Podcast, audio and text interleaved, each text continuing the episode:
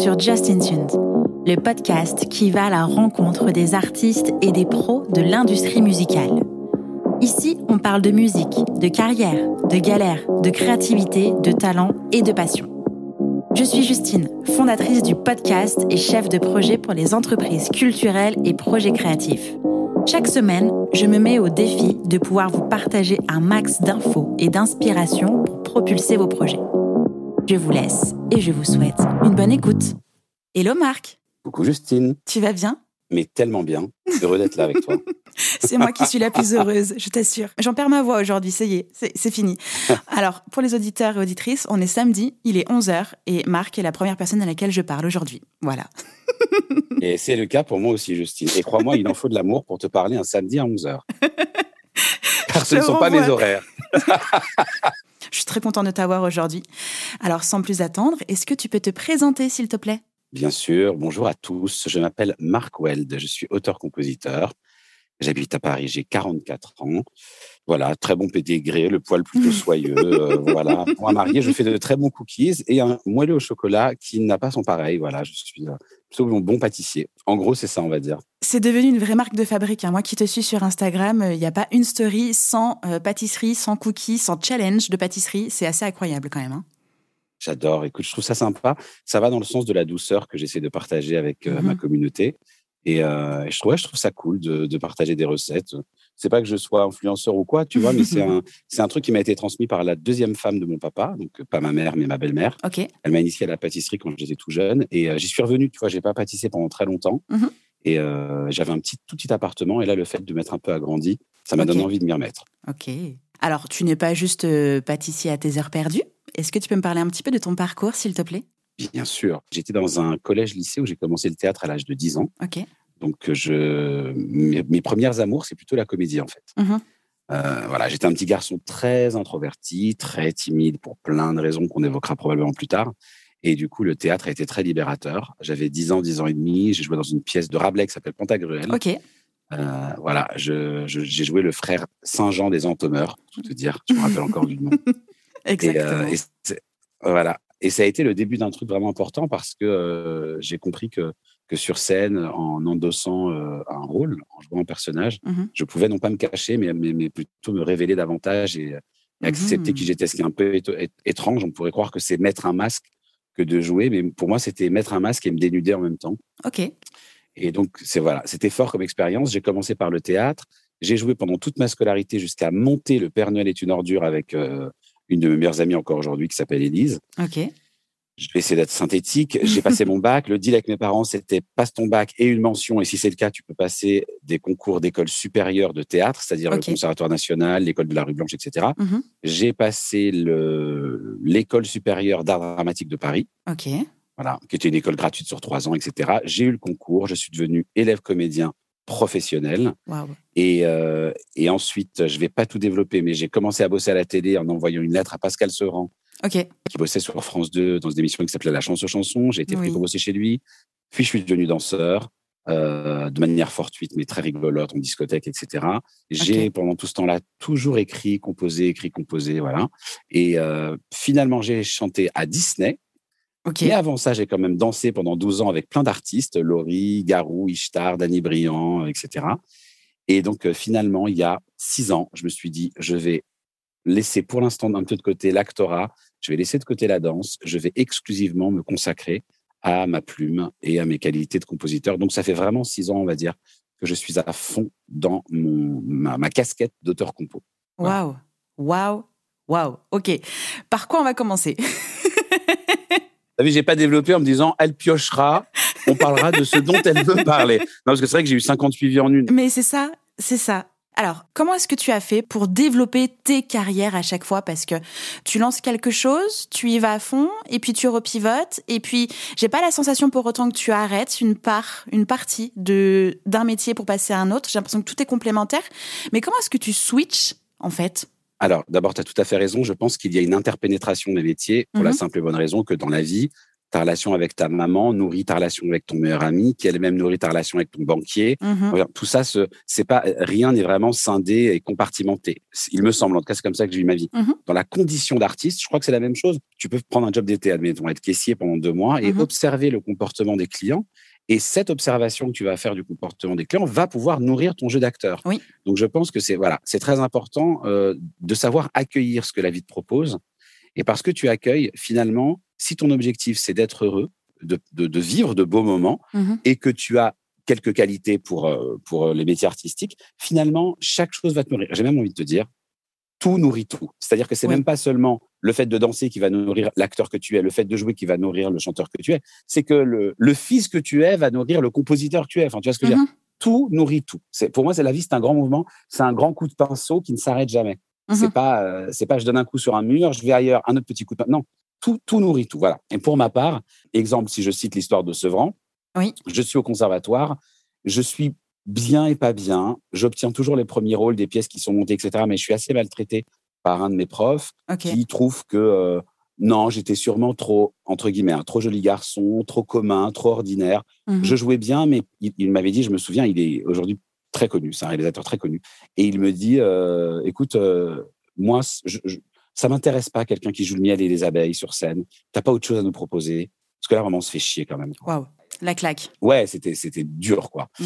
Mais c'est une des techniques des metteurs en scène, hein, Mhm. de casser la- l'artiste, l'acteur, de le briser pour le reconstruire, pour mieux le reconstruire, ou le Oui. reconstruire à, à l'image qu'il souhaite euh, voir. Moi, c'est pas une technique qui fonctionne. Voilà, la manière forte, Mhm. c'est pas mon truc. je- C'est quand même voilà. assez violent. Ouais, c'était super violent, Mhm. vraiment violent. Et du coup, si tu veux, je voulais m'extirper de ça, mais je voulais terminer mes trois ans quand même au, au conservatoire. Et du coup, j'ai écrit à Sevran un peu comme une bouteille à la mer. Je me suis dit, le milieu de la télé, je suis sûr que c'est fun. Je rêvais de télé. Je sais pas comment te dire. Depuis toujours, je regardais les émissions de Drucker, Foucault. Je voulais vraiment passer à la télé, quoi. Tu avais quel âge? Euh, Sevran, je devais avoir 20 ans. Ah oui. 20 ans, petit 21 genou. ans. Mhm. Oui, parce que j'ai passé mon bac à 17 ans. J'ai passé le concours de l'ESSAD, j'avais 19 ans, que j'ai eu. Et là, Mhm. je devais être en deuxième année de l'ESSAD. Donc, j'avais 20, 21 ans. Donc, tout jeune. Et en fait, si tu veux, Sevran, j'y suis allé au culot, j'ai écrit une lettre. Et oui, j'ai vécu un autre temps où on envoyait encore des lettres. Je te parle ça, il y avait pas, non, il n'y avait pas de mail. C'est con à Oui, dire, mais mais oui, j'ai oui. 44 ans. Il y a 24 ans, on n'envoyait pas de mail. Ah ouais, c'était des lettres. Donc, j'ai attendu impatiemment euh, le coup de fil ou la lettre retour. Et finalement, c'est la secrétaire de Pascal Sevran qui m'a appelé en me disant, Marc, tiens-toi prêt, dans trois jours, tu es avec nous, tu tournes. Il te faut deux chemises et un pantalon. Et, euh, et donc, si tu veux, voilà, la première expérience, c'est ça. Mhm. Et euh, l'expérience danse, j'étais en discothèque, j'allais danser tous les mercredis dans une même boîte. Et il y avait une soirée disco. Il y avait une danseuse sur un podium, on appelle ça une gogo danseuse, Mhm. qui dansait. Elle était sublime. Moi, j'étais comme un hystérique en bas sur la piste en train de danser. Pour moi, c'était fame dans ma tête. hein. Fou. Moi, je te jure, grand écart et touche tournoyenne. Ah c'était- là. C'était Lucie et le, ba- et le bâton magique, là. Moi, j'étais complètement hystérique. En fait, j'ai été nourri aux comédies musicales, si Oui. tu veux. Donc, moi, en boîte, c'était libérateur. Et attention, boîte gay, Mhm. moi, jeune gay, pas du tout assumé dans la vie. Mais je peux te dire que quand j'allais mercredi au Scorpion, j'étais très assumé. C'est-à-dire que c'est, ah ouais, bah oui. Bah oui, C'était ton soir. Idem, elle vient. Et c'était mon soir, voilà, exactement. Elle vient me parler un soir et elle me dit bonjour. Je dis bonjour. Elle me dit écoute, je, je m'appelle Laurence. Je t'appelle comment? Je dis Marco. Enfin, Marc même, parce que Mhm. c'est elle qui m'a donné ce petit surnom. Elle me dit écoute, t'es danseur pro? Et là, Justine, moi qui ne mens jamais, mais jamais, je, ne- suis pas un menteur, je n'ai jamais Mhm. menti de ma vie. Je sens que ce mensonge va m'être pas seulement utile, mais indispensable, crucial pour ma vie. Je dis oui, bien sûr. oui, bien sûr. Elle dit, elle- dit bah, écoute, ça tombe très bien, j'ai un plan pour toi. Répétition demain, on répète 4 heures, on a un plan à Disney, super bien payé, machin. Donc là, j'angoisse, je dors pas de la nuit. Finalement, je te passe les détails. Elle se rend compte que je suis pas pro, mais que j'en veux. Mhm. Elle me dit à la fin de la première répète, tu n'es pas danseur pro, mais tu vas le devenir. Je vais te former. Chaque répétition, tu resteras deux heures après les autres. Mhm. Et ça devient un peu comme dans Karate Kid. Elle devient mon mentor. Ok. Et, et grâce à elle, je me mets à danser pour tous les artistes de Paris et je deviens vraiment un bon danseur pour le coup. Donc voilà, et je te passe chaque histoire, Disney, machin. J'ai aussi joué dans une comédie musicale euh, produite par Louvain, mise en scène par euh, euh, Gérard Pulicino, qui est le créateur de Taratata avec Na- Nagui. Mhm. Idem, ça a été une histoire géniale. Enfin, en fait, voilà, ce qui m'a fait switcher d'un des métiers à l'autre, c'est finalement, je crois, hein, d'être dans l'accueil, Mhm. D'être sympa, de rester ouvert à l'humain et de me dire, franchement, si tu as un taf de vacances et que tu dois récurer les chiottes, fais-le bien. Mhm. Parce que peut-être dans les chiottes que tu récures, tu vas être tellement sympa et chantonner des petites chansons qu'un mec tomber sur toi, il va te dire, mais mec, je suis producteur, Mhm. j'ai envie de faire un disque, tu as une belle voix. Enfin, je crois à ces histoires-là, en fait. Oui. Vraiment. Mhm. J'ai l'impression que ça a quand même été jalonné de, belles rencontres, en fait, à chaque fois. Euh, mais incroyable. J'ai une chance inouïe, vraiment. C'est pour ça que j'aime beaucoup donner, partager. J'ai vraiment, j'aime, j'aime l'autre en fait. J'aime les gens. Mmh je, je, crois que la vie a été clémente avec moi. Alors bien sûr, mon terreau d'artiste, c'est énormément de douleur. C'est encore une fois, je te dis, petit garçon très mal, euh, enfant de divorcé, enfant d'immigré, gay. Mhm. On peut faire mieux ou pas? Enfin, On t'expliquer que un bon combo, dans les années 80, tu vois, on cumule les mandats. Et dans les années 80, je te jure que c'était quelque chose. Tu vois, moi, je pensais que j'étais le seul homo au monde, hein. le seul. Quand j'en ai vu un autre, je me suis dit, oh, on est deux, c'est canon pour te dire. Non, mais je te jure que c'est vrai. Moi, j'étais complètement désespéré dans mon homosexualité euh, cachée, euh, tu vois. Mhm. Donc, euh, donc voilà, j'ai eu ces douleurs-là et, heureusement, parce que finalement, voilà, c'est ce qui fait le terreau, encore une fois, de la créativité. Mais sinon, oui, je trouve que la vie a été douce avec moi et clémente, effectivement. Une petite question me taraude par rapport à ce qu'il y avait écrit dans ta lettre pour Pascal Sevran. Euh, je reçois énormément de, mails, alors pourtant je ne suis pas productrice, etc., mais beaucoup d'artistes qui me contactent pour que j'écoute les projets, etc. Euh, et c'est toujours les mêmes mails. Et des fois, c'est même pas mon prénom. Qu'est-ce que tu as mis dans cette lettre pour attirer euh, le regard et, motiver l'équipe de Pascal Sevran à, te contacter et à te donner ta chance Alors déjà, j'ai pas envoyé euh, la, lettre type comme certains des mails que tu reçois. Mhm. Je pense que c'est vraiment la, première chose. Alors après, il y a des choses très bêtes hein, que je vais dire, mais pardon pour ceux qui ont des petits soucis d'orthographe ou quoi. Relisez votre, votre lettre ou votre mail. Si vous n'êtes pas très bon en orthographe, faites-le lire par un, pote, une copine, votre mère, votre grand-mère, Tati Daniel, n'importe qui. non, mais je te jure, enfin, je sais mhm. pas toi, mais moi, c'est vraiment ça. Me, j'ai des fractures oculaires à chaque fois que je reçois un mail et que c'est vraiment écrit. Je sais qu'aujourd'hui c'est très à la mode euh, de, de, de, tout, euh, de, couper tous les mots, de les faire en phonétique, etc. Non, c'est du mmh taf, c'est professionnel. On doit quand même faire un minimum d'efforts. Je trouve que soigner l'orthographe, c'est aussi soigner son rapport à l'autre, le respecter. Mmh et puis merde, on a une belle langue. Je suis tout contre l'évolution de la langue, j'adore, mais au moins écrit correctement, quoi. C'est, le béaba, tu vois. ça, je dirais que c'est bête à dire, mais c'est ça. La deuxième chose, s'il vous plaît, les gens qui écoutez ce podcast, arrêtez de signer musicalement. On n'en peut plus de votre ah musicalement. c'est plus, possible. On est au bout de notre life. c'est possible. J'avais oublié Justine, celui-là. va pas me contredire. On peut plus. Voilà. Faites ce que vous voulez. Faites preuve d'originalité. Musicalement, non. Non, non. Moi, je suis pas, je suis au bout de ma life du musicalement. Ça, c'est la deuxième chose. Et la troisième chose, ça peut sembler trivial de le rappeler, mais soyez vous-même. Mmh soyez vous-même. C'est-à-dire que finalement, je crois que ce qui va toucher l'autre, et même là, je vais aller au-delà de la syntaxe ou de l'orthographe, c'est quelque chose de très sincère. Je pense que c'est ce que, je vais pas dire que j'ai, je, me souviens de ma lettre, non, je, je me souviens pas du contenu, mais l'essence de ma lettre, j'en suis certain, c'était que c'était quelque chose de simple, de droit, de frontal, de mmh direct et de, de sensible. C'est-à-dire que si on se cache derrière une posture, et c'est comme dans la vie, si on se cache derrière une posture, l'autre le perçoit. Peut-être qu'il ne l'entend pas de manière intelligible, mais son, son corps entier le reçoit. C'est ce qui fait que des fois, des gens nous paraissent antipathiques alors mmh. qu'ils n'ont rien fait. parce qu'énergétiquement, ça ne matche pas. Oui, le message est brouillé. Et je crois que dans, oui, et je pense que dans un mail, bêtement, tu peux ressentir, tu peux dire, il est, il est sympa, ce mec, c'est sympa ce qu'il écrit, j'aime bien.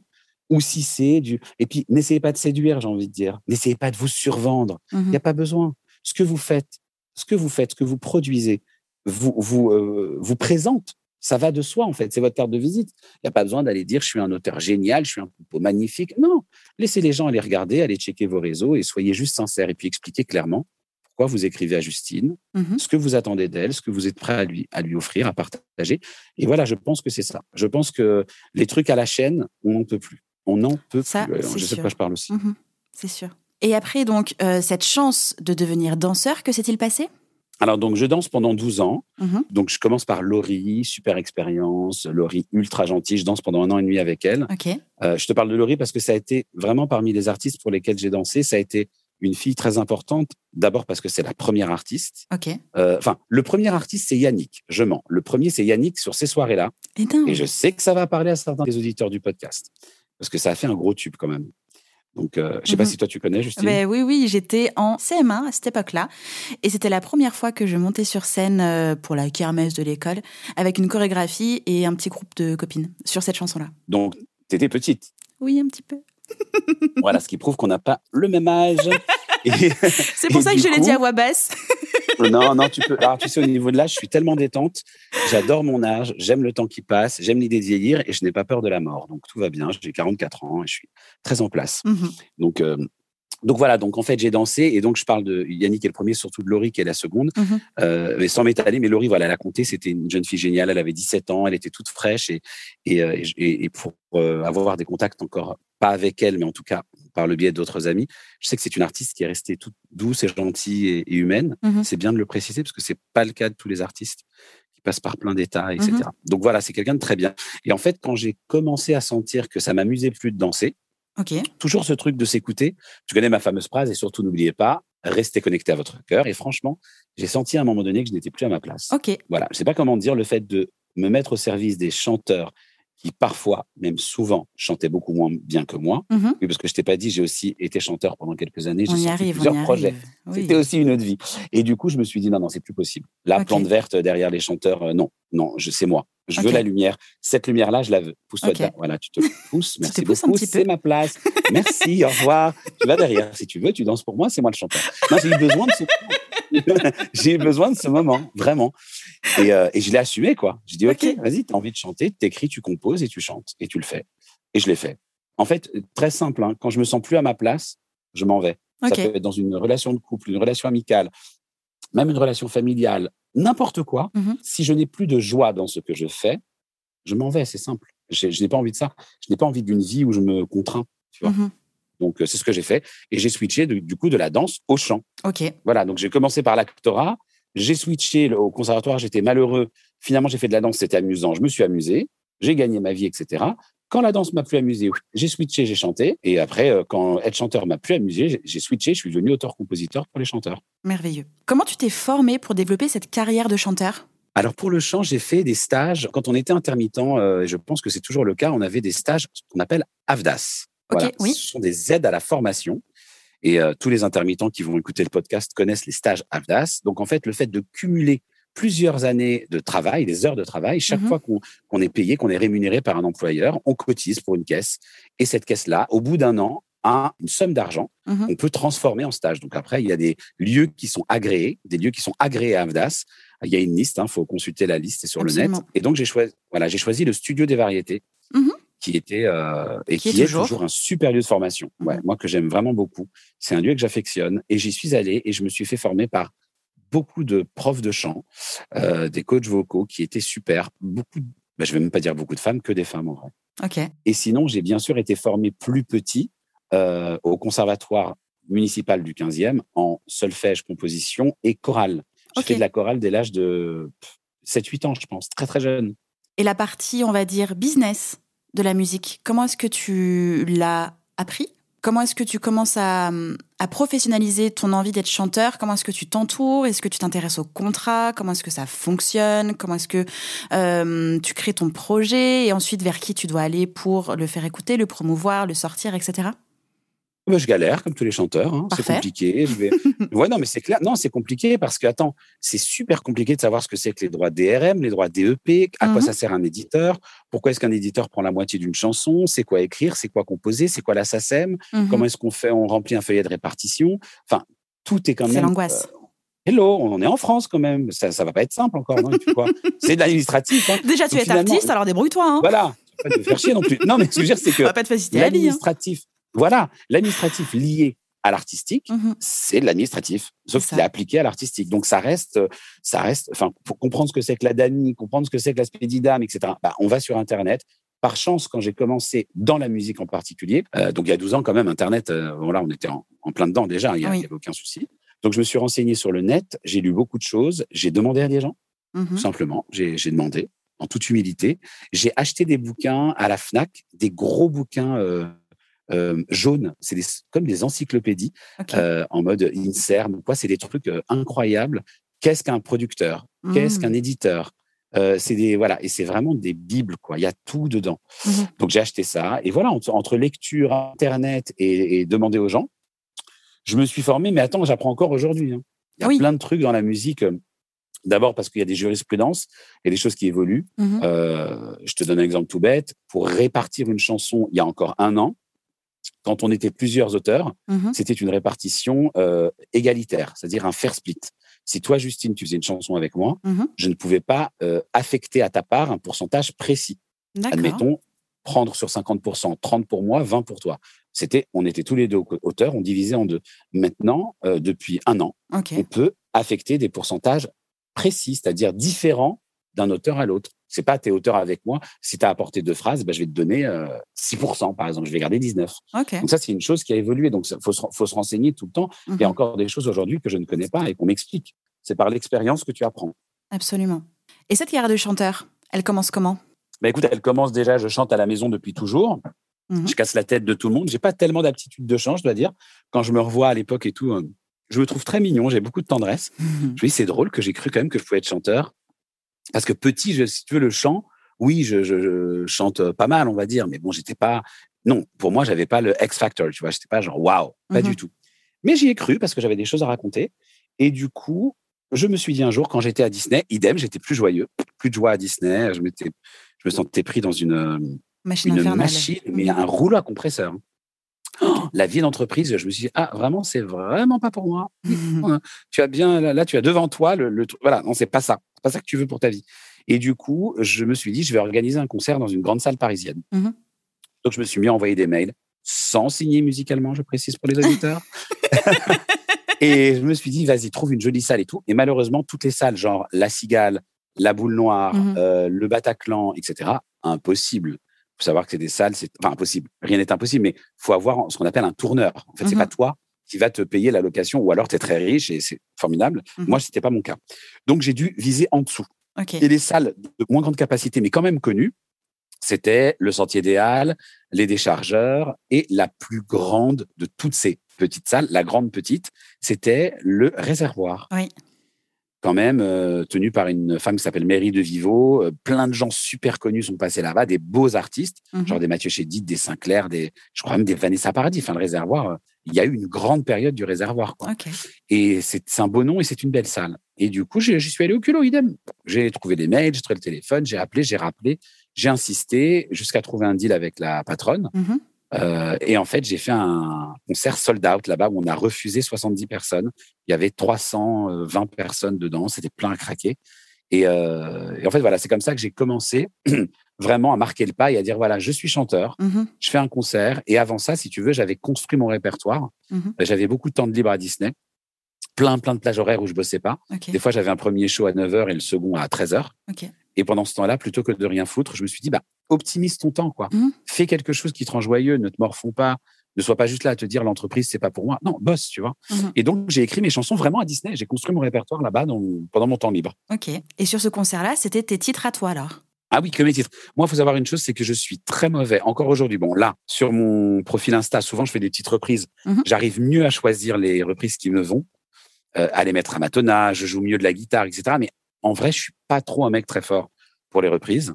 Euh, vraiment, je me rendais compte à l'époque que les chansons que je chantais le mieux, c'était les miennes parce que elles racontaient précisément ce que j'avais. En fait, je délivrais ce que j'avais à délivrer. Et je trouve même aujourd'hui d'ailleurs, mmh quand des jeunes chanteurs m'envoient, ils ont un peu envie d'avoir mon avis. Bon, alors parfois, ils pensent que je suis le sauveur, hein, que je vais régler leurs problèmes de facture EDF, que je vais rendre leur mère heureuse, que je vais, qu'ils vont m'écrire et leur carrière, ça y est, ils vont devenir Maria Carré. Mmh non, je peux pas faire ça. J'ai pas, pas ce pouvoir-là. Bah alors, mais, tu fais pas ça, toi? Bah ouais, je suis désolé, je suis désolé pardon. mais j'ai voulu, j'ai essayé, hein, je me concentre, j'arrive pas.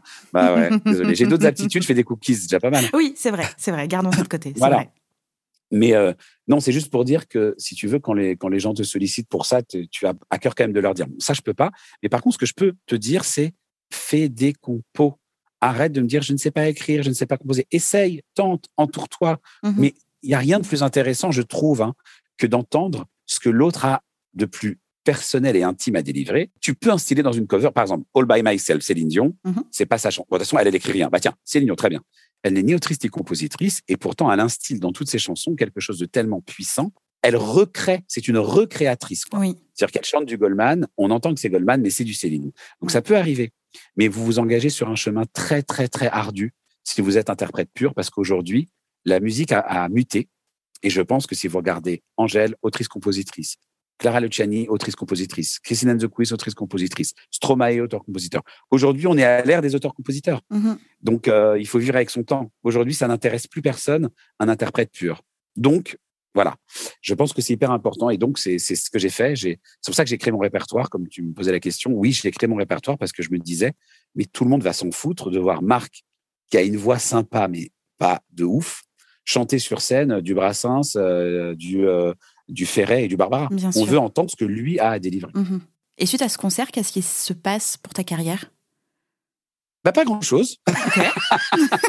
je vais pas te mentir. Ça le mérite d'être clair. Pas grand-chose. Super, merci. à part que je devais, non, mais non, mais je veux dire, à part que je deviens la star de Disney, c'est-à-dire qu'à Disney dans les couloirs, c'est là où, en fait, j'ai vraiment, écoute, c'était le plus beau moment de ma vie. Je vais te dire, Justine, j'ai vécu mon Olympia, j'ai vécu mon Zénith.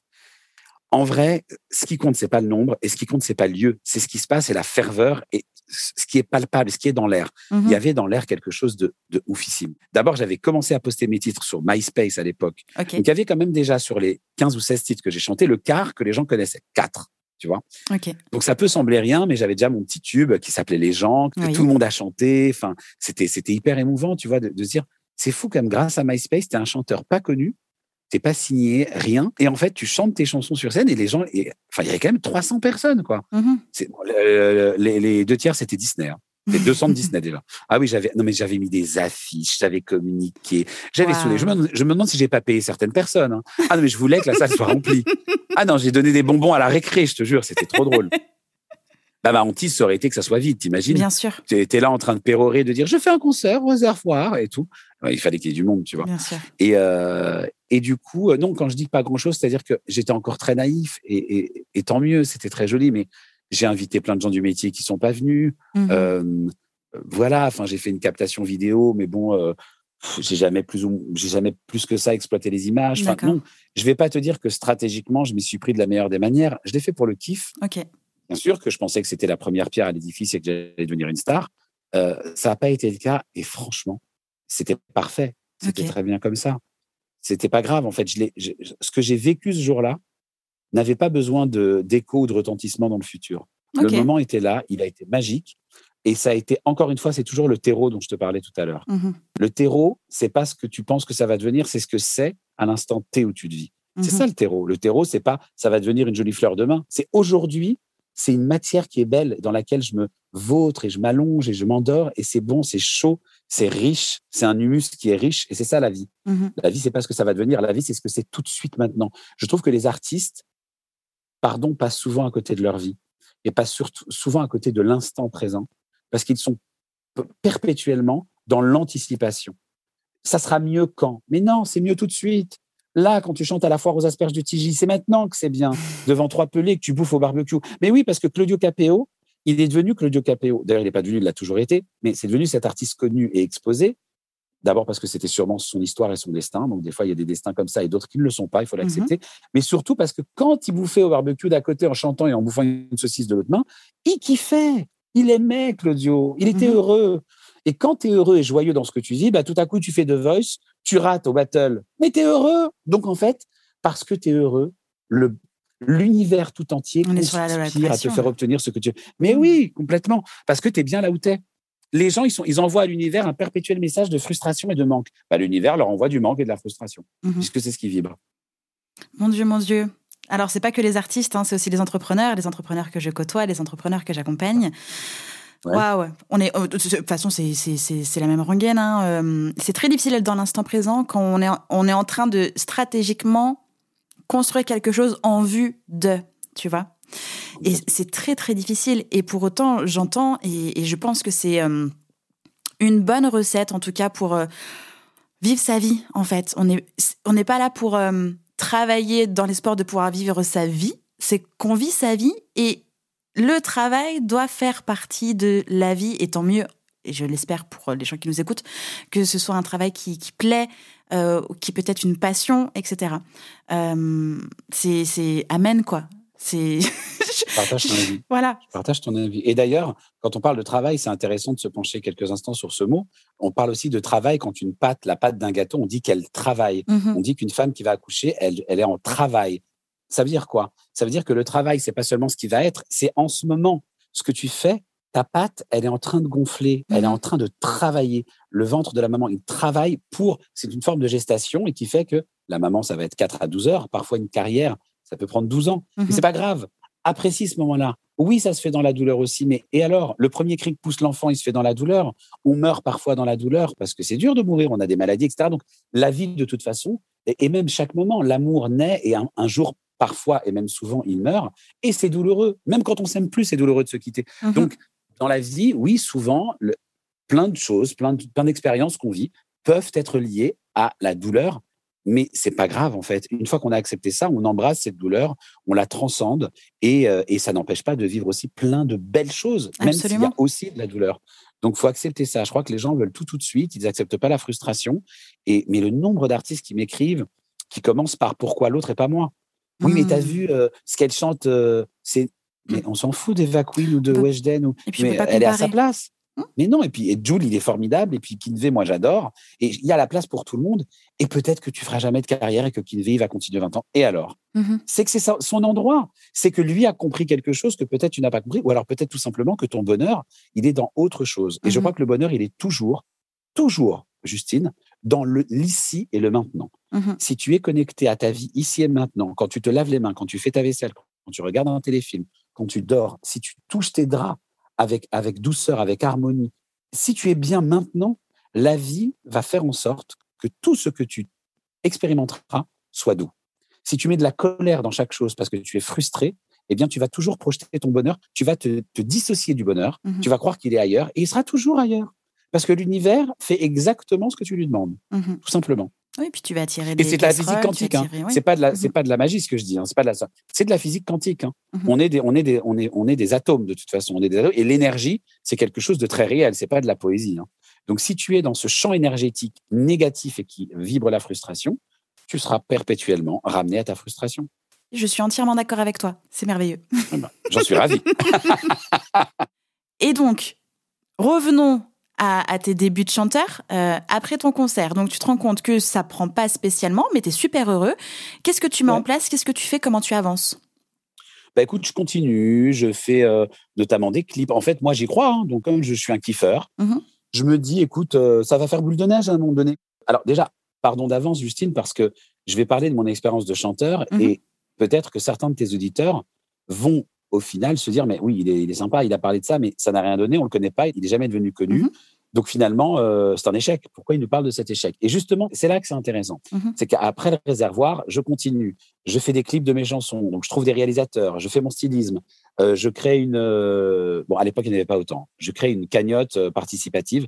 Je précise ça parce qu'aujourd'hui, on n'en peut plus arrêter les cagnottes pour acheter une armoire à Tati, euh, à la sœur de votre mère. On n'en peut plus des cagnottes. On est au bout de notre life. On n'a plus de thunes. Arrêtez avec les cagnottes. Donc, à l'époque, il n'y avait pas autant, je Mhm. t'avoue. Donc, je crée une cagnotte et je récolte des sous. Je tourne un clip. Donc, je tourne le clip de Les gens sans cagnotte, ma chanson Les gens qui est un peu mon titre phare. Après, je tourne le, le clip d'une autre chanson qui s'appelle Au bout de la nuit. Entre les deux chansons, je change un peu de répertoire. Ça devient un peu plus électro, un peu plus chanté parlé. Enfin, je continue mon parcours de chanteur. Je me cherche, Mhm. je me trouve, je me repère. euh, je rencontre des gens. À chaque fois, les gens s'embarquent avec moi.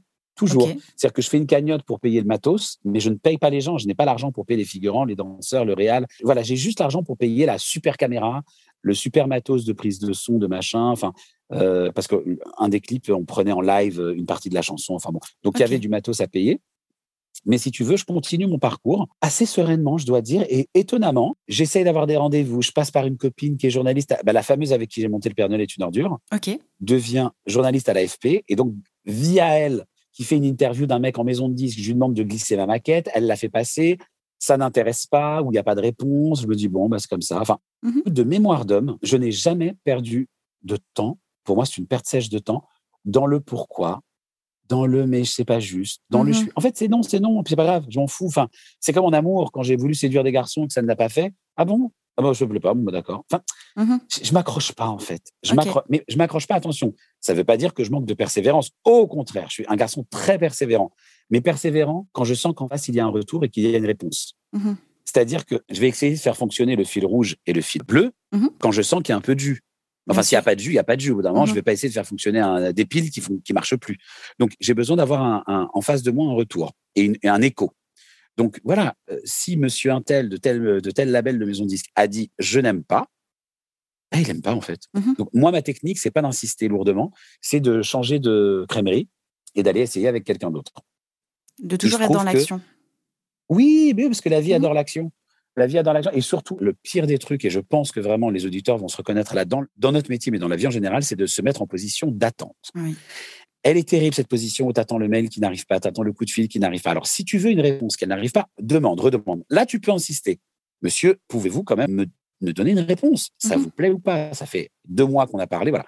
Si au bout de trois fois, quatre fois, tu n'as pas de réponse, franchement, lâche l'affaire. C'est que la personne, elle ne peut pas te répondre pour des raisons qui lui appartiennent. N'en fais pas une affaire personnelle. C'est un des quatre accords Toltec, livre que je recommande mhm. vivement à ta communauté. Absolument. N'en fais pas une affaire personnelle. Voilà. Tu ne sais pas pourquoi la personne ne répond pas. Donc, ça ne veut pas dire que tu es une merde, que tu vaux rien, que ton répertoire est nul. Elle répond pas. C'est juste l'info que tu peux prendre. Si elle répond pas, ça contrôle. Trace ta route. Mhm. Ouais, complètement, parce que sinon tu te perds là-dedans. Et je, dis ça en connaissance de cause. Hein. J'ai été celui qui a attendu. J'ai été celui qui était en colère quand on lui répond pas. J'ai été celui qui s'est senti nul, qu'on prenne même pas la peine d'écrire de ligne. Et c'est pour ça que du haut de mes 44 ans, en toute humilité, je me permets de dire aux plus jeunes auditeurs, ne perdez pas d'énergie parce que c'est une, énergie folle qu'on dépense à se ronger les freins à se dire, mais merde, pourquoi est-ce qu'on prend pas la peine de me le Encore aujourd'hui, c'est un travail que je fais, Justine, de me dire, putain, quand même, on répond à un mail. Quoi. Et là, je te parle de gens avec qui je bosse. Hein. Mmh je te parle de directeurs artistiques de maison de disques, je te parle de producteurs, de gens qui ont besoin de moi, mmh qui ont besoin de ma pub, qui me sollicitent pour écrire pour des artistes. Ça m'arrive d'attendre des réponses qui n'arrivent jamais. Ben, je lâche prise. Mmh. Je dis franchement, c'est pas grave. La chanson ne me répond pas, tant pis, je la propose à quelqu'un d'autre. Et s'il revient vers moi, sans colère, je dirais Ah, désolé, bah ouais, mais ouais, elle était bien, hein. ah, tu kiffes. Bah ouais, mais ça fait trois mois, tu vois. Donc, du coup, j'ai, bah non, je l'ai proposé à quelqu'un d'autre, elle est sur l'album. Et c'est comme ça. Et c'est pas une leçon en mode de revanche. C'est, ces gens-là ont aussi quelque chose à apprendre du fait qu'ils ne répondent pas ou pas dans les temps. Mmh Donc voilà, moi j'ai appris ma part de, de, l'enseignement. Toi, tu apprendras ta part de l'enseignement et la prochaine fois, peut-être tu répondras plus vite. Sans colère, tu vois. Mmh absolument. Et ensuite, et ensuite, et ben ensuite, euh, écoute, donc j'essaye, j'essaye, j'essaye, je fais plein de choses, je, sors des clips, etc. Ça dure tout le temps de Disney. Donc ça dure. oui, tu euh, travaillais en parallèle encore. Ouais, moi je bossais, j'étais, j'étais pas heureux, mais j'ai quand même rencontré mon meilleur ami à Disney. Euh, qui s'appelle José, je l'appelle Dadou. Je lui fais des gros bisous là parce que je sais qu'il va souvent passer hein, sur Insta. Oui, mon Dadou, c'est la personne qui m'inspire le plus. Entourez-vous de gens inspirants. Mhm. Entourez-vous de gens dont vous pouvez vous dire secrètement, oh, j'aimerais lui ressembler, de, secrètement ou pas secrètement d'ailleurs. Mhm. Moi, José, c'est ma boussole. Je dis toujours, c'est mes murs porteurs, c'est ma boussole, c'est c'est mon cap quoi. C'est quelqu'un d'extraordinaire qui, qui était marionnettiste euh, sur le même spectacle que moi à Disney. C'est la plus grande rencontre de ma vie. C'est simple. Mhm. La première, c'est ma maman, qui est ma plus belle rencontre. Et la deuxième, c'est José. C'est vraiment mon mur porteur avec ma mère. Encore une fois, c'est intéressant ce qu'on dit. C'est-à-dire que Disney, je l'ai mal vécu. Mhm. Euh, vie d'entreprise, euh, euh, gens très carriéristes, coup de coude, pia pia pia dans le dos. J'ai mal vécu. Mmh mais, mais d'abord, il y avait des avantages certains, plein d'avantages au sein de la boîte. On, était quand même choyés. Moi, en tant que chanteur, j'étais vraiment choyé. Et j'ai fait des rencontres de malade mental. C'est-à-dire que José, c'est juste, c'est incroyable comme rencontre. J'ai rencontré une autre fille qui s'appelle Karine Ribert, qui est actrice chanteuse avec qui j'ai fait des duos à l'époque que les gens adoraient. Donc, euh, et d'ailleurs, un des duos, je l'ai sorti en duo moi-même avec Elisa Tovati il y a, il y a trois ans. Mmh, ça s'appelle toujours la même histoire. Ouais, c'est rigolo, ouais. Donc, pour te dire que tout mène à tout. Donc, en fait, euh, même quand vous êtes dans une, dans une situation où l'expérience vous semble euh, ardue, rude, chaotique, dites-vous que du chaos naît les étoiles, mmh comme, comme dit Nietzsche. Et donc, il y a toujours quelque chose de bon à apprendre de toute expérience. Donc, euh, donc voilà, l'époque Disney, euh, je fais mes chansons, je chante, je chante, je vais être chanteur. Et finalement, j'arrête de bosser à Disney parce que j'en peux plus. Je craque. Je fais mon petit, mon petit craquage au bout de cinq ans. Donc, on est en 2013. OK. Et là, je me dis, chanteur, est-ce que vraiment. Enfin, je commence à être un petit peu en perte de vitesse. Mmh j'arrête pas de chercher. On me dit que c'est trop chanson, on me dit que c'est pas assez moderne. J'écoute beaucoup les gens, j'écoute trop les gens. Euh, je, veux toujours être celui que je ne suis pas. Je m'en rends compte. Hein. Euh, je crois que Stroma arrive à ce moment-là et je me dis putain, mais c'est ça que je veux faire. Enfin, moi, je suis un Stromae en puissance. J'aime la. Pour te résumer artistiquement, ce que j'aime chez un artiste, c'est la singularité, l'atypisme. Mmh pas forcément faire du moderne ou du vieux, on s'en fout, mais proposer quelque chose dont on se dise putain, mais il y a que lui là. Mark Weld, il n'y en a pas deux, c'est lui. Et en fait, à force de vouloir être un autre, j'étais jamais moi-même et je n'étais jamais dans les, dans les chaussons de ma singularité, de mon atypisme. Et du coup, ça fonctionnait pas. Je me rêvais le chanteur que je n'étais pas. Mm-hmm. Je me dissociais toujours du caractère unique de ce que j'avais à proposer. Et, euh, et je me sentais pas en phase. Quoi. Je sais pas comment te dire, les calques n'étaient pas superposés.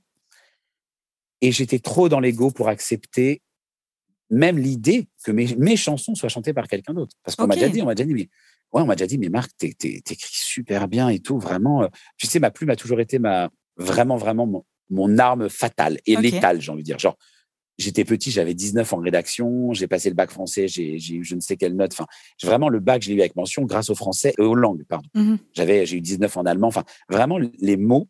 Tu sais, ça aussi, c'est important à dire aux auditeurs. Sachez localiser là où vous brillez, là où vous excellez. Absolument. On peut tous faire plein de choses, mais il y a un truc au sujet duquel on sait, on sait au fond de soi que ce truc-là, on se démarque. On met tout le monde à l'amende. On est, on est canon là-dedans. Ça peut être le chant, ça peut être la danse, ça peut être le, pouvoir oratoire, ça, pourrait, ça peut être le jardinage, n'importe quoi. Mais tu te dis là-dedans, je peux miser sur l'excellence dans tel domaine. Et dans tel autre, je suis bon, mais je suis pas excellent. Et dans tel autre, je suis un peu nul. Voilà, faut se dire, faut être honnête avec soi-même. Et donc, à partir du moment où j'étais en perte de vitesse en tant que chanteur, je me suis dit, pourquoi pas s'ouvrir un petit peu? Essaye quand même de, essaye pourquoi pas t'ouvrir à ça, de d'écrire peut-être pour des gens, déjà de commencer à écrire avec des gens. Ok. Et là, qu'est-ce qui débarque dans ma vie? Nazim Khaled. Et oui, ok. Vraiment, vraiment, vraiment, Nazim Khaled, c'est la success story dans toute sa splendeur. C'est quelqu'un qui a grandi à Saint-Étienne, qui est né à Marseille. Je ne vais pas faire l'historique de Nazim, mais en tout cas, c'est quelqu'un on lui a vraiment pas donné la carte. C'est-à-dire, euh, il, est, il est très intelligent, il a fait des études, c'est quelqu'un qui a toujours beaucoup lu, mais rien ne prédisposait ce, Stéphanois, Marseillais de naissance, mm-hmm. tout à coup d'arriver sur Paris et de devenir aujourd'hui, euh, euh, enfin, l'auteur-compositeur en vue, le mec qui a écrit 30, 30 hits, qui est capable de, en plus, c'est un chanteur formidable. Enfin, vraiment, mm-hmm. le, mec, il est, comment dire, il est vraiment gifted, quoi.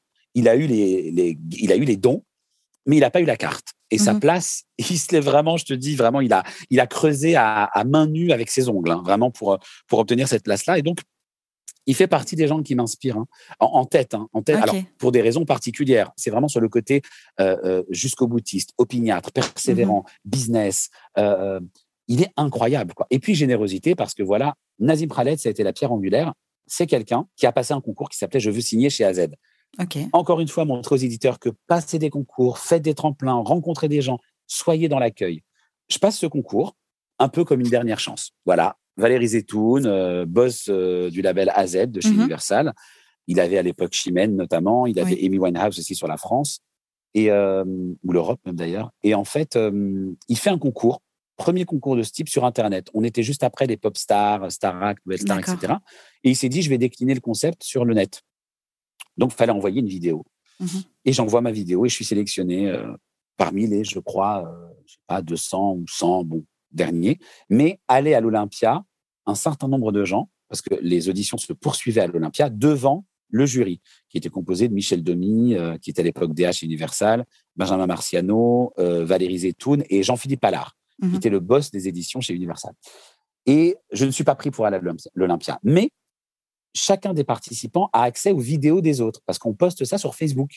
Il y a une page dédiée qui s'appelle Je veux signer chez AZ. Et moi, parmi toutes les vidéos que je, regarde, je tombe sur la vidéo de Nazim Khaled. Et je me dis, waouh, il chante, euh, il chantait, je me rappelle, il était assis au bord d'une fontaine à Saint-Étienne, il chantait dans ma rue une chanson de Féfé. Ok. Bienvenue dans ma rue, juste une allée d'aléa, pas d'avenir. C'était vraiment une trop belle chanson que j'adorais. Il la chante super bien, un flot de malade et tout. Et en fait, je contacte Nazim qui lui continue les auditions pour Je faisais chez Lui est allé beaucoup plus loin que moi. Mais du coup, je le contacte euh, sur MySpace, sur Facebook. Non, je pense sur Facebook directement à l'époque. Mhm. Et en fait, euh, bah, on se découvre des vraies affinités, des vrais, euh, des, vrais points communs musicaux, littéraires, un humour en commun, etc. Et en fait, Nazim Khaled a été finalement, je ne le savais pas à ce moment-là, mais des années plus tard, la première personne qui m'a embarqué dans l'aventure professionnelle. Ça a été la clé pour moi. Nazim a été la clé. C'est-à-dire ça a été la personne qui m'a vraiment tendu la main. Avant ça, il faut savoir qu'il a continué avant lui-même d'avoir un pied certain dans le métier, de commencer à écrire pour Yannick Noah, Chimène Badi, mmh etc., et plein d'autres après. Il a eu ces années de, de, pain noir quand même, où c'était dur, où il, ça, je dis, il a été vraiment persévérant. Mmh et on s'est toujours juré, pendant toutes ces années, on faisait des chansons dans, dans la chambre, ma chambre d'enfant chez ma maman. Sur mon lit, j'ai plein de photos, plein de vidéos, plein d'audio. On, on, a fait mais une chier de chansons ensemble. Et on se disait, vas-y, le premier qui réussit, il se passe un truc, il, embarque l'autre avec lui. Mmh je trouve que ça a été Nazim le premier. Et il a tenu sa promesse, il m'a embarqué avec lui. Et euh, c'est vraiment, Nazim, c'est vraiment ma famille artistique. C'est quelqu'un, pour te dire, avec qui je fais plus beaucoup de chansons aujourd'hui. Mmh parce que voilà, chacun a ses, ses, réseaux, son circuit, etc. Mais avec Nazim, je me retrouve demain dans un coin de rue, on se pose sur un banc et on se fait une chanson en 10 minutes. C'est-à-dire que la magie est totale, la fusion est totale. D'abord, on s'aime, mmh. on se respecte, et puis ça colle, quoi. Artistiquement, ça colle vraiment. Donc, euh, j'ai eu cette chance. C'est là quand je te dis que la vie a été clémente avec moi, ma vie a été jalonnée de rencontres ultra importantes. Et Nazim en a été une. Et suite à ça, tu as continué de marcher, d'évoluer dans la musique en étant auteur, compositeur pour d'autres. Est-ce que tu as recherché un manager? Est-ce que tu as recherché un éditeur, un label? Comment est-ce que tu as professionnalisé tout ça? Encore une fois, ce switch? Eh ben, encore et toujours Nazim. Le, le jour en fait où en 2016, Nazim me téléphone, on est le 1er janvier, et il me dit, mon Marco, ce que je peux te souhaiter en 2016. Et moi, ça faisait euh, deux, trois ans que je le voyais euh, nager comme un petit guppy dans l'eau, trop heureux de faire ce métier, de gagner des sous, d'être exposé, euh, de, côtoyer les artistes. Et je me disais, mais c'est fou ça, on s'est fait une promesse, mais Nazim, le, mmh. leur tourne là, c'est magique, embarque-moi. Sauf que lui, il était en train de poser les, justement les bases. En fait, il était encore, entre guillemets, trop en fragilité, c'était pas encore assez assuré pour qu'il puisse me faire entrer. Et je, mmh le, je, le, je, le, savais à l'époque et je le sais toujours aujourd'hui. Je, n'ai jamais eu de, d'impatience ou de, ou de sentiment de bah, qu'est-ce que tu fous? J'ai toujours compris. De préparer le terrain. Mmh il préparait le terrain pour nous, pour lui. Enfin voilà, et c'est normal de penser à soi avant de bien penser à l'autre. Mais c'est vrai que là, en 2016, moi, j'étais un peu en galère. J'avais fini de bosser à Disney depuis trois ans. Ok. Euh, j'étais au RSA. Il se passait plein de choses dans ma vie, mais en termes de, je gagne des sous dans l'art. C'était plus trop ça. Ok. Et du coup, c'était pas grave. J'écrivais des chansons et ma mère me disait, chérie, un jour, tu ouvriras les tiroirs et tu sortiras des chansons et on les prendra comme des petits pains. Ma mère mhm. me disait ça. Et elle avait raison. C'est-à-dire que j'étais pas inactif. Moi, je suis un mec, je bosse pas, c'est pas grave. Je sors, je vais danser, je vais me promener, je cuisine. En fait, je ne suis jamais quelqu'un qui se positionne dans l'attente de ça sera mieux après. Mhm. C'est maintenant la vie, c'est tout de suite. Parce que si je claque après-demain, j'aurais attendu toute ma vie un truc qui sera jamais venu. Donc, j'étais heureux. Voilà, j'étais heureux, mais quand même, j'avais envie de vivre cette expérience de j'écris, je compose pour des gens et ça venait pas. Donc c'était frustrant. Et donc, euh, et donc Nazim me dit ça, me pose cette question. Je lui dis bah écoute, euh, bah, écoute, ce que tu peux faire, c'est m'embarquer avec toi. Je te demande pas de passe droit. Lui avait monté à l'époque un pôle éditorial avec euh, Silvio Lisbonne et Manon Romiti, qui avait un duo qui s'appelait les Mutines à l'époque, signé chez Universal, et ils ont monté un pôle éditorial. Mmh donc Manon et Silvio d'un côté, Nazim de l'autre, et donc, Nazim est devenu éditeur à ce moment-là avec Silvio et Manon, et il voulait justement signer des auteurs-compositeurs. Et j'ai dit, écoute, je te demande pas de me signer parce que je suis ton pote, mais je te demande au moins de me mettre à l'épreuve, c'est-à-dire fais-moi venir dans un studio, mmh demande-moi de proposer des choses, et si je suis parmi les meilleurs, bah, bah on bosse ensemble, tu vois. Et si je suis mmh pas parmi les meilleurs, je continue mon chemin. Je veux pas de passe droit. Je veux vraiment être choisi pour mes qualités, pour mon talent. Mais par mmh contre, donne-moi cette chance. On s'est promis qu'on se la donnerait. Et il me dit, vas-y, t'as raison et tout, euh, c'est parti. Euh, je fais écouter tes chansons à Sidieux et Manon et on va organiser une rencontre, etc. Et en fait, il se trouve que on a organisé une rencontre et que un des premiers artistes sur lesquels ils m'ont proposé de bosser, c'est Claudio Capéo, qui sortait tout juste de The Voice, qui avait donc perdu au battle, mmh qui venait de sortir un homme debout, qui était heureux. qui était un homme debout et heureux et très et très connecté, Claudio, euh, l'ami Claudio que j'embrasse très fort d'ailleurs, que j'aime beaucoup. C'est vraiment un, bon gars, Claudio. Et en fait, euh, il commençait déjà à bien tourner avec un homme debout, mais c'était loin d'être le méga tube que c'est devenu après. Mhm. Il avait juste quand même genre quelques millions de vues sur YouTube, ce qui était déjà, déjà génial, mais, mais ça n'avait pas encore euh, pris l'ampleur que ça a pris par la suite. Et là, ils ont été démarchés par Sébastien Saucé du label Joe Co qui leur a dit euh, Faites-moi des titres, les gars. Et là, j'ai été mis à l'épreuve sur Claudio. L'univers m'a soufflé le texte de Rich et j'ai fait aussi une autre chanson qui s'appelle Ça fait tourner le monde avec euh, Jérémy Poligné. Mhm. Et du coup, ma chance, ça a été de d'entrer un peu, entre guillemets, par la grande porte dans ce métier, puisque, encore une fois, je parle de chance, parce qu'il y a beaucoup de chance aussi dans la vie et dans nos métiers. J'ai eu la chance que le public plébiscite ce titre riche et que ça devienne. Absolument. Euh, Merveilleuse chanson. aujourd'hui. Mhm. Voilà, la vie, c'est aussi ça. C'est des calques qui, à un moment donné, se superposent. J'étais sûrement prêt. Claudio était prêt à chanter mes mots. Nazim était prêt à me faire entrer dans la cour des grands. Et, et, tous les calques se sont superposés. Quoi. Mhm. Ok. Et donc, tu as signé un contrat d'édition avec Nazim, du coup? J'ai signé un contrat d'édition avec Silvio, Manon et Nazim pour quatre ans. Ok. Et à partir de là, si tu veux, une fois que tu es dans un. Là, j'étais dans un petit cocon, parce que si tu veux, c'était des jeunes. Euh, des jeunes loups assoiffés de sang. Non, je mhm. rigole, mais c'était des jeunes éditeurs qui n'avaient qu'une envie, c'était de bosser, bosser et, et, sur la place de Paris faire leurs preuves. Euh, on n'est pas seul. Hein. Mhm. On n'est pas les seuls sur Paris à vouloir écrire des chansons pour les gens. Euh, je veux dire, euh, si tu veux, quand on arrive tout à coup il y a cinq ans, Jennifer, Elisa Tovati, Vincent Niclot, Ben l'oncle Saul, tous ces gens-là nous attendent pas. Hein. Mhm. C'est pas ah tiens on va attendre ce que Silvio va nous proposer ou ce que Marc va nous proposer. Donc Bien tout à sûr. coup il faut être parmi la crème de la crème de la crème. Alors en, en termes de créativité, en termes de réactivité, en termes de sympathie, en termes d'accueil, en termes de tout en fait. Il Mhm. faut être les meilleurs dans tout. Donc là on n'a pas le choix. On se fait des réunions, on se retrouve, on bosse, on ré- on dort pas en fait. Je sais pas, Ok. j'ai des souvenirs de Nazim qui dort. On avait un petit salon marocain dans le studio qu'on a, dans le studio que eux louaient à l'époque à la République. Ce qu'on appelait le salon marocain, c'était un, mais vraiment un salon qui faisait justement pas deux mètres et demi carrés quoi, avec un canapé lit, mais c'était un- pas une place, c'était une demi place le canapé lit. Je sais pas comment dire. Et en fait, je le vois lui dormir avec Jérémy Poulinier qui fait 2 mètres 40, qui est un grand bonhomme, et on, il, il dormait là-bas la nuit. Enfin, c'était n'importe quoi. Mais en fait, j'ai vécu encore. À chaque fois, je dis les plus belles années, mais d'une certaine manière, chaque expérience, j'ai l'impression que c'était une deuxième adolescence et tout. C'était vraiment beau parce Mhm. que il y avait tous ces rêves-là plein la tête et c'était fort et ça prenait. Ouais, c'était génial, quoi. C'était vraiment génial. Et pourtant, dis-toi que je suis pas arrivé dans la musique au grand moment de la musique, genre il y a 20 ans, où tu pluguais des tubes à la chaîne, où Mhm. les sous tombaient dans tous les sens, où tu étais, tu sais, l'époque des euh, Obispo, Lionel Florence, euh, Mhm. machin. Moi, c'était déjà un moment plus compliqué. Tu vois, où l'industrie du disque avait muté, où le disque Mhm. se vendait beaucoup moins.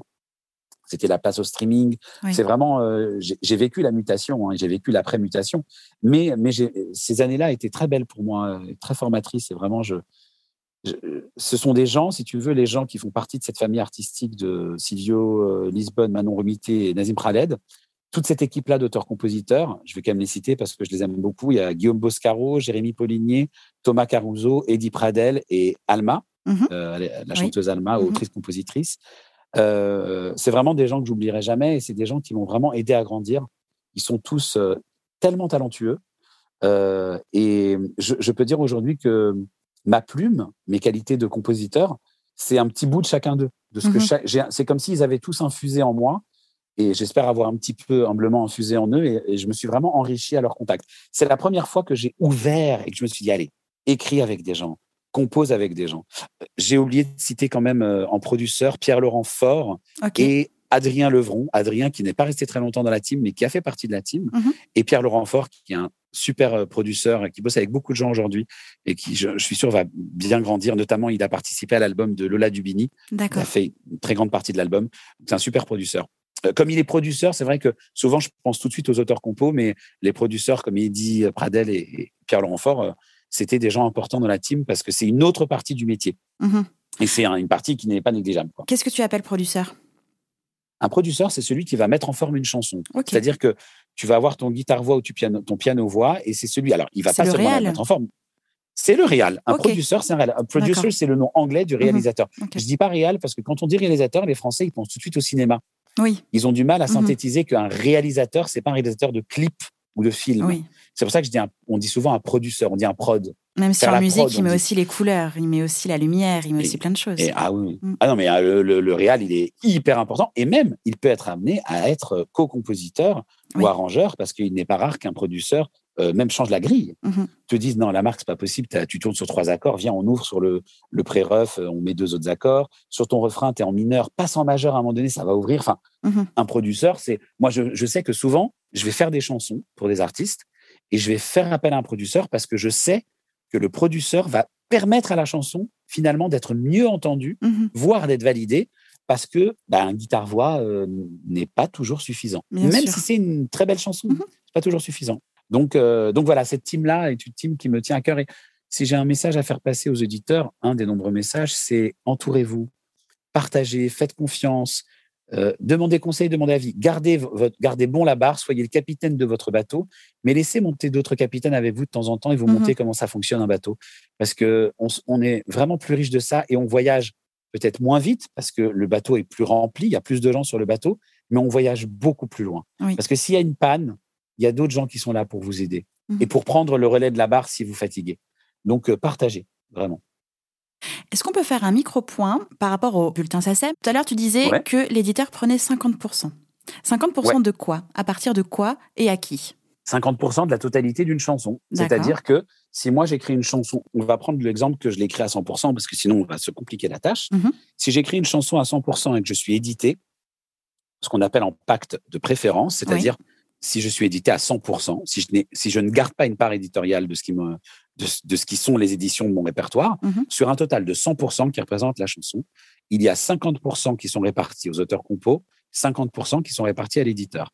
J'ai une chose à préciser quand même, c'est que quand je te dis que c'est 50-50, alors les droits d'exploitation d'une chanson se décomposent en deux parties. D'une partie, les DRM, c'est ce qu'on appelle les droits à la reproduction mécanique, c'est la vente des albums. Mhm. C'est très clair, c'est la vente des albums et la vente du titre sur même en, en dématérialisé, Oui. c'est-à-dire sur Internet. Donc tout ce qui est vente du titre, c'est les DRM, ça s'appelle les droits à la reproduction mécanique.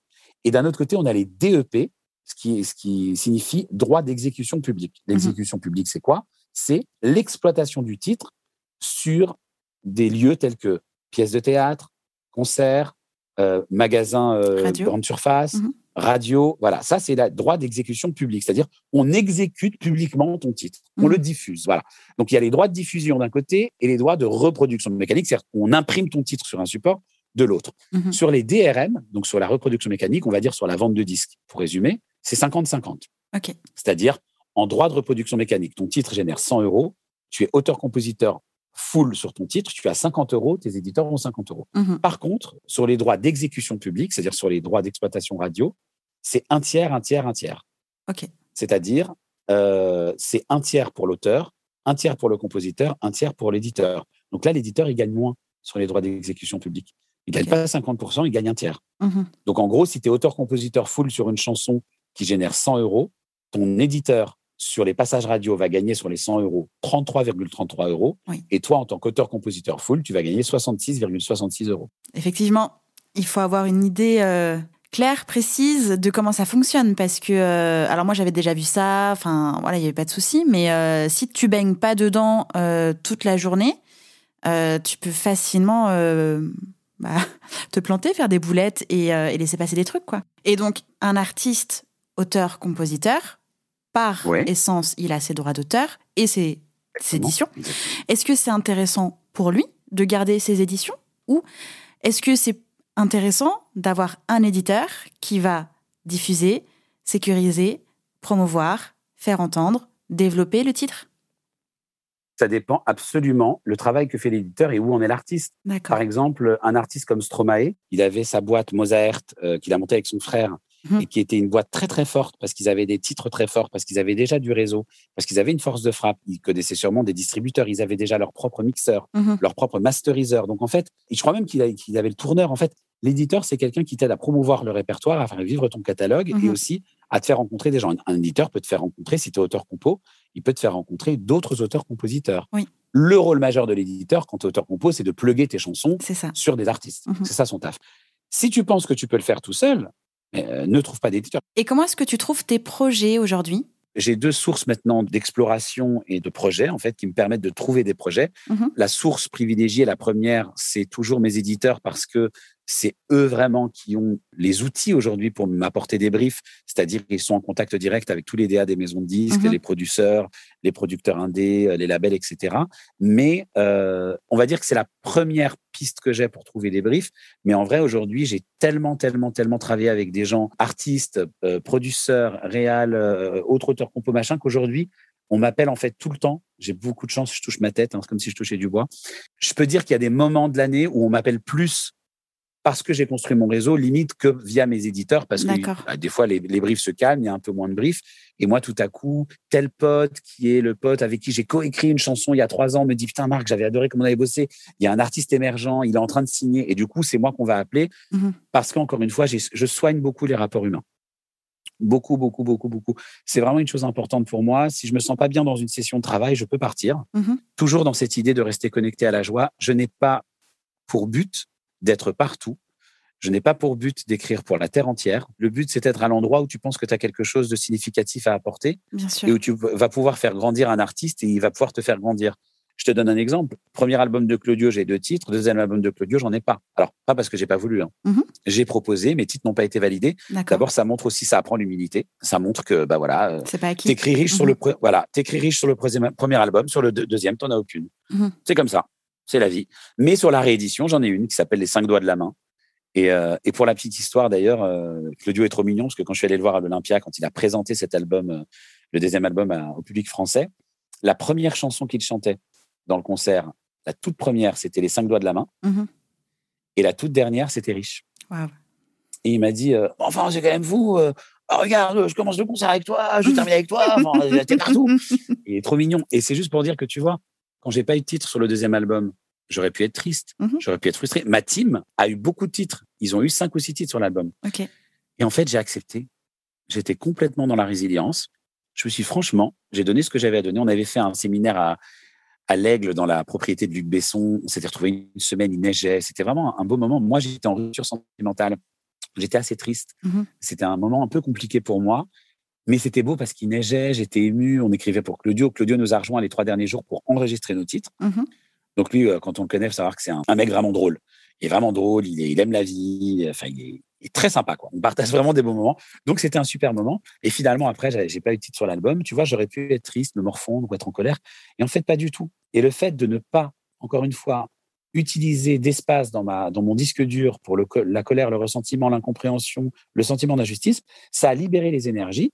Et j'ai écrit Les cinq doigts de la main qui s'est retrouvé sur la réédition, qui n'a pas été un single, Mhm. mais c'est pas grave. En fait, voilà, donc la chanson n'a pas été plus exposée que ça, mais elle est quand même sur la réédition de l'album de Claudio. Donc je peux dire que je suis quand même sur le deuxième album de Claudio, en tout cas sur la réédition. Mhm. Et ça me fait plaisir pour la petite histoire de voilà, j'ai quand même ma chanson. Je précise que j'ai écrite avec euh, Thomas Caruso et que j'ai composé avec Thomas Caruso et Eddie Pradel. Mhm. Voilà. Qu'on retrouve Mais, souvent euh, aussi. Ah ouais, alors ils sont, ils sont incroyables. des- bah, Caruso, il a juste écrit On était beau pour Louane. Comment te Juste. dire euh, Juste. Il a écrit et, et composé d'ailleurs. Je- C'est un, un- je crois que c'est euh, oui, il est compositeur euh, en grande partie et auteur seul. Il a écrit pour plein de gens. Enfin, il est incroyable. Eddie Pradel, il est partout. Il écrit pour, pour enfin, il écrit pas, pardon. Il, il compose et il réalise pour euh, Amir, euh, Mhm. Léon, enfin plein plein de gens. Claudio, il a fait beaucoup de réal pour Claudio. Mhm. C'est un super réalisateur et, et c'est des, c'est des bonnes personnes surtout. C'est ça qui est génial. C'est que c'est toujours fun de bosser avec eux. Et pour moi, ça compte énormément. Je veux que les choses se fassent dans la détente, la bonne humeur. Moi, moi Justine, tu sais, je dis toujours que je peux demain être fleuriste. Vraiment, j'adore les fleurs. Je peux être euh, vétérinaire, Mhm. faire une formation. Ça ne me fait pas du tout peur. Je peux ouvrir un petit food truck et vendre des cookies et des moelleux au chocolat. Je fais pas de la musique pour me faire du mal. J'avais une question par rapport euh, aux chansons. Est-ce que tu écris et proposes ou est-ce que tu parfois ça t'arrive d'être avec un artiste et euh, tu comprends ses mots, son univers et tu écris par rapport à ce que tu as entendu, vu, ressenti. Comment est-ce que tu t'adaptes? Est-ce que voilà, est-ce qu'il y a un fonctionnement plus que l'autre? Alors, il n'y a pas de recette, il Mhm. n'y a pas de fonctionnement type. Par contre, c'est très, très, très, très souvent la deuxième option et très, très, très rarement la première. D'accord. Je vais te résumer. Je suis incapable d'écrire des chansons en me disant ça ira ou ça ira, je la fais. Mhm. Incapable. Sauf quand j'ai une sorte d'appel divin, c'est-à-dire tout à coup, je fais un titre, mais là, je le fais en 10 minutes. Mhm. Genre, je sais que le titre, il cartonne. Je sais pas comment dire. Ça peut paraître prétentieux, mais j'ai une sorte, c'est comme si Michel Berger me soufflait des mots, quoi. Je sais pas comment dire. J'écris Oui. une chanson, je me dis, waouh. Mais attention, ça m'est arrivé euh, trois fois dans ma vie. C'est très, c'est très rare. Et cette chanson-là, je me dis, elle peut quasiment aller à n'importe qui. Genre, elle est tellement universelle, elle est, genre, elle est tellement forte, il se passe un truc. Il y a un Mhm. truc qui se passe. Mais ça, je te dis, c'est très, très, très, très rare. C'est, je, je suis en quasi état, état de transhypnotique et je fais un titre euh, dont je me dis, mais putain, Céline Dion veut la chanter comme Pani, comme euh, Patricia Cass, comme euh, Angèle, comme Clara Luciani. Genre, elle est intemporelle. Mhm. C'est entre guillemets comme si t'es. Alors, j'ai pas du tout cette prétention, mais c'est comme si tu écrivais l'hymne à l'amour. Tu te dis, putain, bah, ça parle d'amour, c'est tellement joliment écrit, c'est tellement beau, c'est tellement pur, c'est tellement simple Mhm. que c'est ça. Oui. En sachant en toute chose proportion gardée, je n'ai pas du tout la prétention de dire que j'ai écrit l'hymne à l'amour. hein. Mais tu sais, des chansons où tu te dis, voilà, quoi, c'est Elle vraiment, il y a le elle truc, quoi. Mhm. Elle, elle pourrait coller à tout le monde. quoi. Mhm. Voilà. Donc ça, ça peut m'arriver. Mais en, en règle générale, ce que j'aime, c'est bonjour, je suis Justine, j'aimerais que tu me fasses des chansons. Coucou Justine, qui es-tu?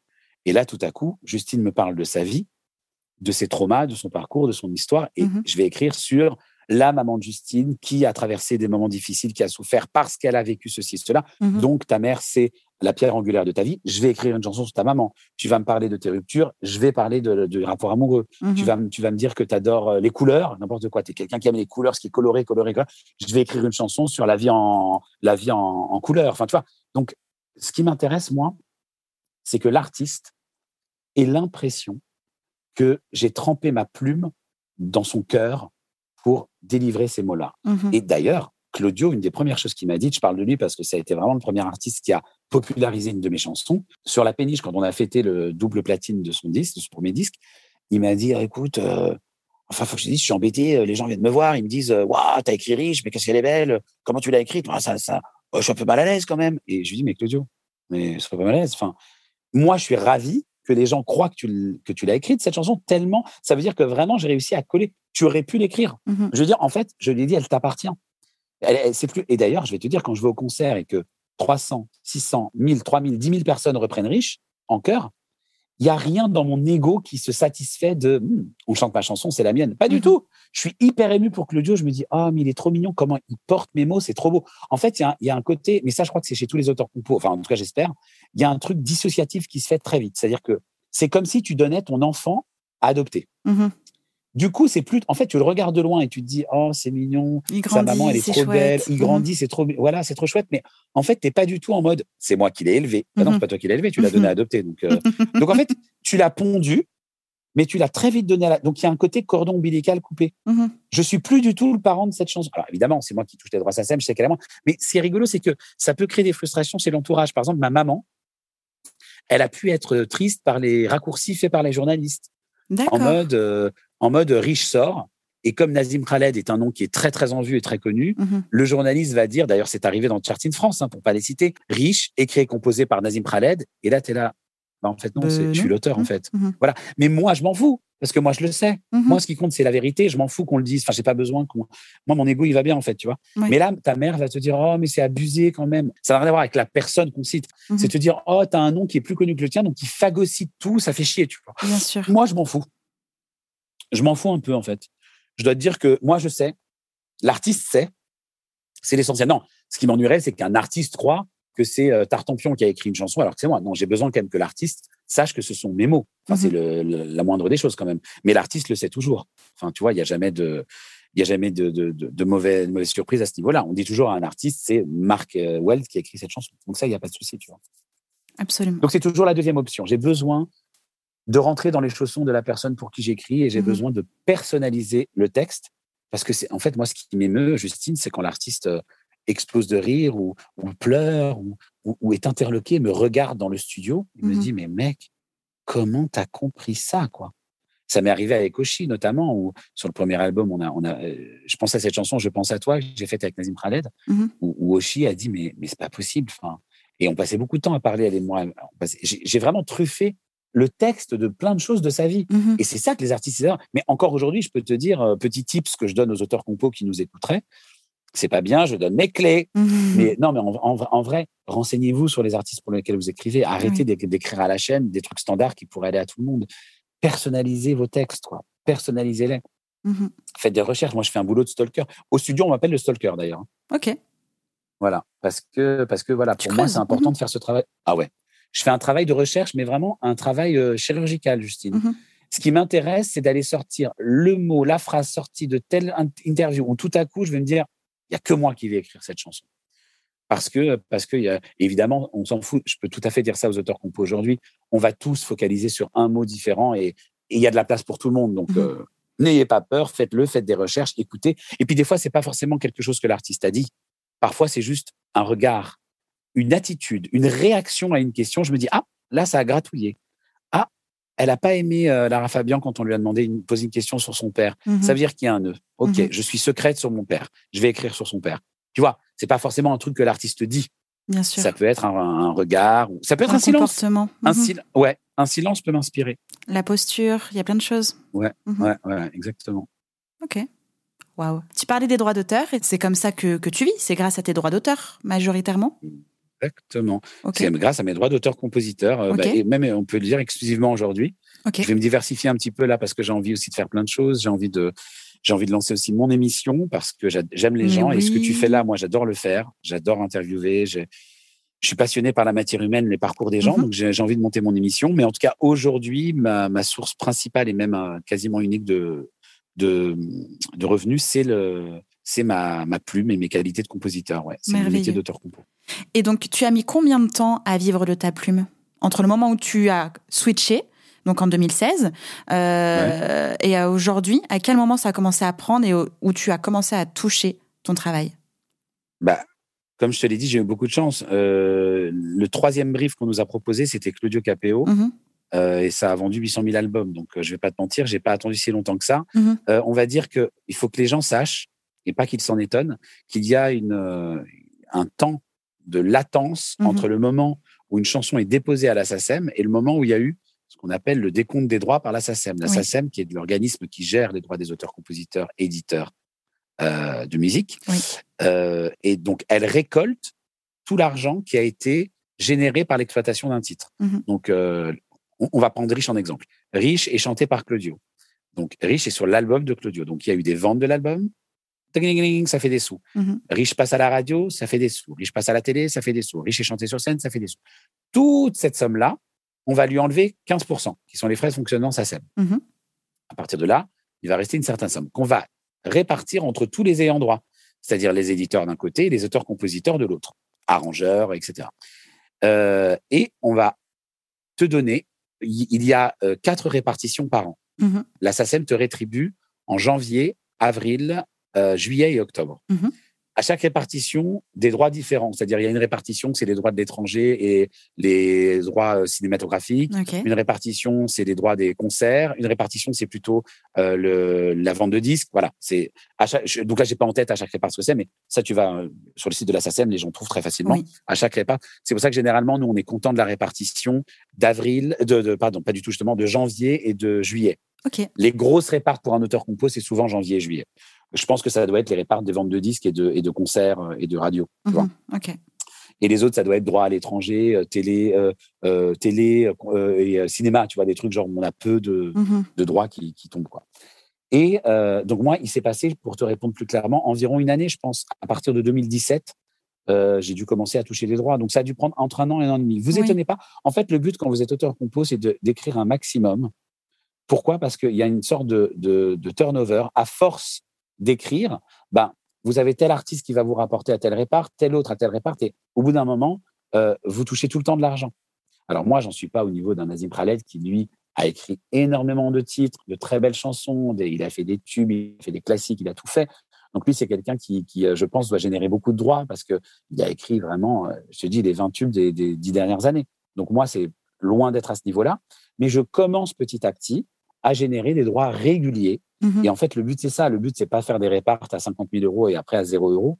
C'est de faire euh, quelque chose d'un peu régulier, tu vois. Donc, que ça soit 5 000 euros ou 10 000 euros ou 15 000 euros ou 3 000 euros, ce qui compte, c'est d'essayer de faire régulièrement la même somme Bien sûr. pour pouvoir avoir un niveau de vie, qui, pas, pas se croire riche à un moment donné et puis après euh, pauvre. Parce qu'attention, chaque répart sanctionne trois mois de travail. Donc, ça veut dire que même si vous gagnez 10 000 euros, finalement, ça ne fait que 3 000 euros par mois, ce Mhm. qui est pas énorme, tu vois. Souvent, on peut avoir l'impression qu'on gagne bien parce qu'on gagne une grosse somme à un moment donné, mais en vrai, euh, ramener à, Oui, il faut à répartir sur le temps. c'est Mhm. pas.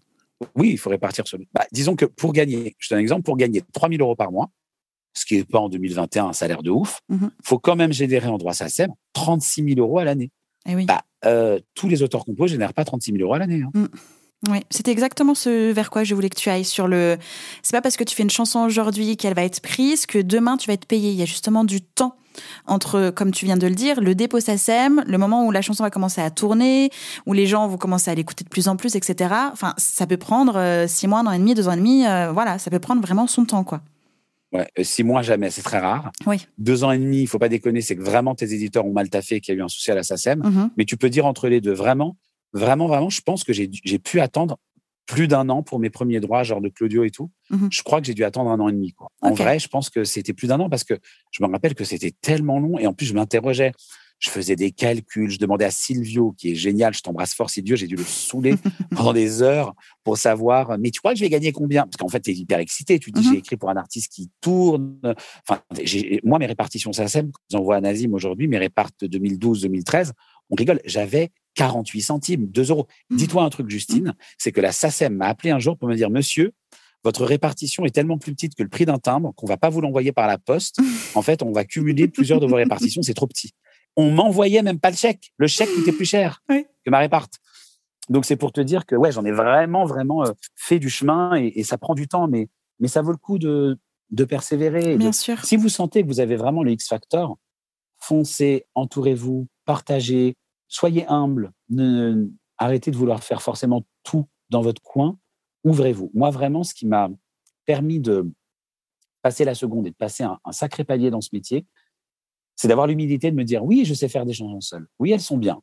Mes chansons sont bien. Mais peut-être que mes chansons de demain seront excellentes parce que j'aurais mélangé mon talent à celui d'autres gens. Et je te jure que, franchement, c'est pour ça que je suis très reconnaissant envers ma, ma team, la team de, la, de Bukowski Publishing et TikTok Music, parce que c'est vraiment en me confrontant à leur talent, en mélangeant nos ADN, que j'ai pu. Euh, et aujourd'hui, c'est vrai que je fais, je fais de temps en temps des chansons seules, mais j'aime beaucoup partager maintenant. Mais mmh quand je fais des chansons seules, je te jure que le niveau entre mes chansons d'aujourd'hui et mes chansons d'il y a cinq ans, il n'y a rien à voir.